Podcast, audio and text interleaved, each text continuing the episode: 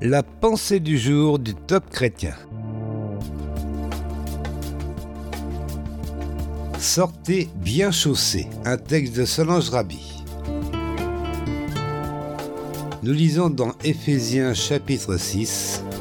Revêtez-vous de toutes les armes de Dieu afin de pouvoir tenir ferme contre les manœuvres du diable. Mettez comme chaussure à vos pieds le zèle pour annoncer l'évangile de paix. Un historien affirmait récemment que la sandale romaine était la pierre angulaire du succès de l'Empire. En effet, les soldats qui en étaient pourvus pouvaient parcourir de longues distances sans se blesser, déraper ou se fatiguer rapidement. En somme, sans ces sandales protectrices, l'armée romaine n'aurait jamais pu conquérir un tel empire. Lorsque l'apôtre Paul cite les chaussures parmi les armes que Dieu nous offre, il a en tête cette réalité. À son époque, beaucoup marchaient pieds nus et ne bénéficiaient pas de bonnes sandales. Les chaussures du soldat faisaient partie de son équipement, et même si elles n'étaient pas une arme à proprement parler, elles furent indispensables pour avancer et gagner les combats.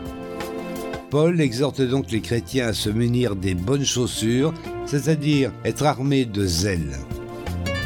Le zèle est l'ardeur, l'empressement, le dévouement mis au service d'une cause ou d'une personne ou à l'accomplissement d'une tâche.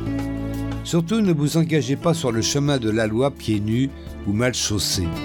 Seule la passion pour la bonne nouvelle du salut vous fera passer par-dessus les blessures, les obstacles et les pièges que vous rencontrerez sur votre route. En réalité, il n'y a que l'amour extraordinaire que Dieu a pour vous qui puisse vous enflammer et déclencher un zèle que rien ni personne ne pourra jamais éteindre. Vous pourrez avancer sur la terre que Dieu vous a réservée, cette terre constituée de toutes ses promesses, de ses victoires et de ses bénédictions les plus incroyables. Alors sortez bien équipés et n'oubliez pas vos chaussures du zèle. Une proclamation pour aujourd'hui. Je veux être enflammé de ton zèle, et m'armer des bonnes chaussures que tu as fabriquées pour moi, sur mesure.